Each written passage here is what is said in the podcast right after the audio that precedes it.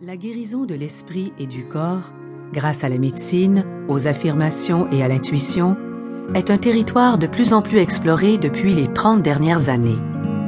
Et bien qu'il y ait de nombreux individus brillants et talentueux qui ont contribué à ouvrir la voie, rares sont ceux qui nieraient que Louise Hay est l'une des pionnières dans ce domaine.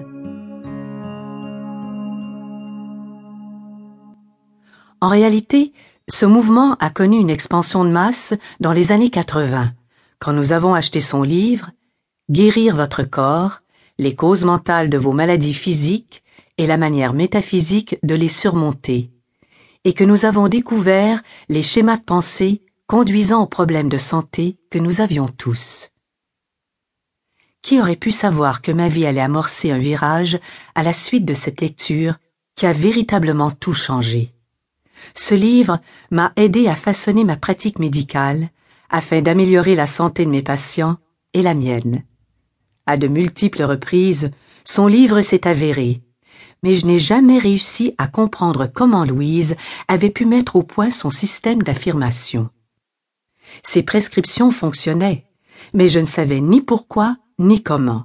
Cela me rendait tout simplement folle.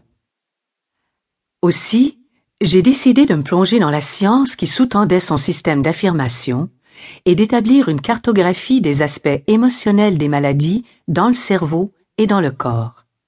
Et les corrélations que j'ai trouvées m'ont aidé à mettre au point un système de traitement qui m'a guidé pendant plus de 25 ans de consultations intuitives et autant d'années en tant que médecin et scientifique. Mais c'est quand j'ai commencé ce travail avec Louise que j'ai alors actualisé le formidable pouvoir de conjuguer les méthodes de guérison que j'utilise aux affirmations de Louise. L'intuition du corps.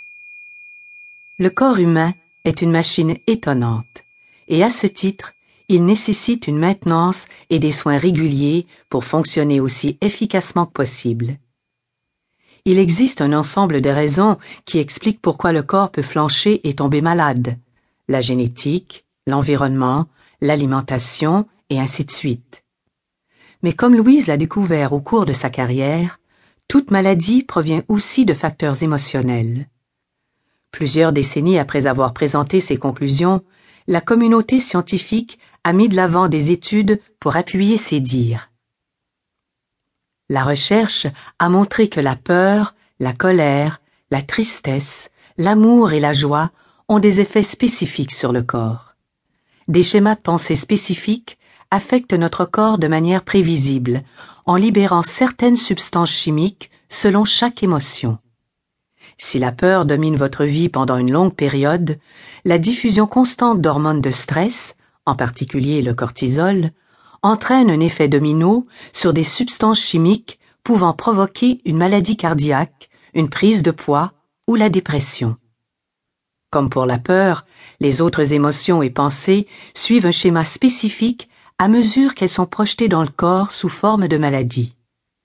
Dans mon travail, j'ai également découvert qu'en traversant tout l'organisme, les émotions influencent différemment les organes en fonction de ce qui se passe dans la vie de la personne et c'est là qu'entre en jeu l'intuition.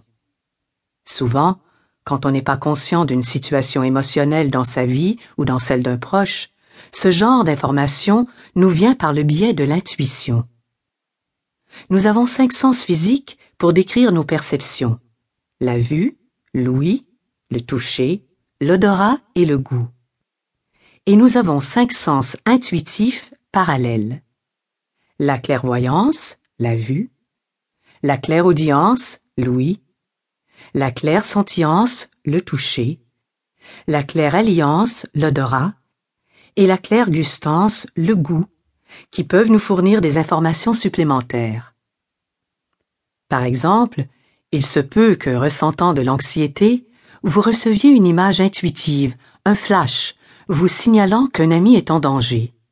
Ou encore, vous pourriez ressentir de l'effroi en entendant le téléphone sonner dans votre tête cinq minutes avant que cela se produise vraiment et qu'on vous annonce la mort d'un proche. Il se peut que vous ayez un goût bizarre dans la bouche ou que vous ayez l'impression que ça sent mauvais juste avant que quelqu'un vous demande de signer un contrat défavorable.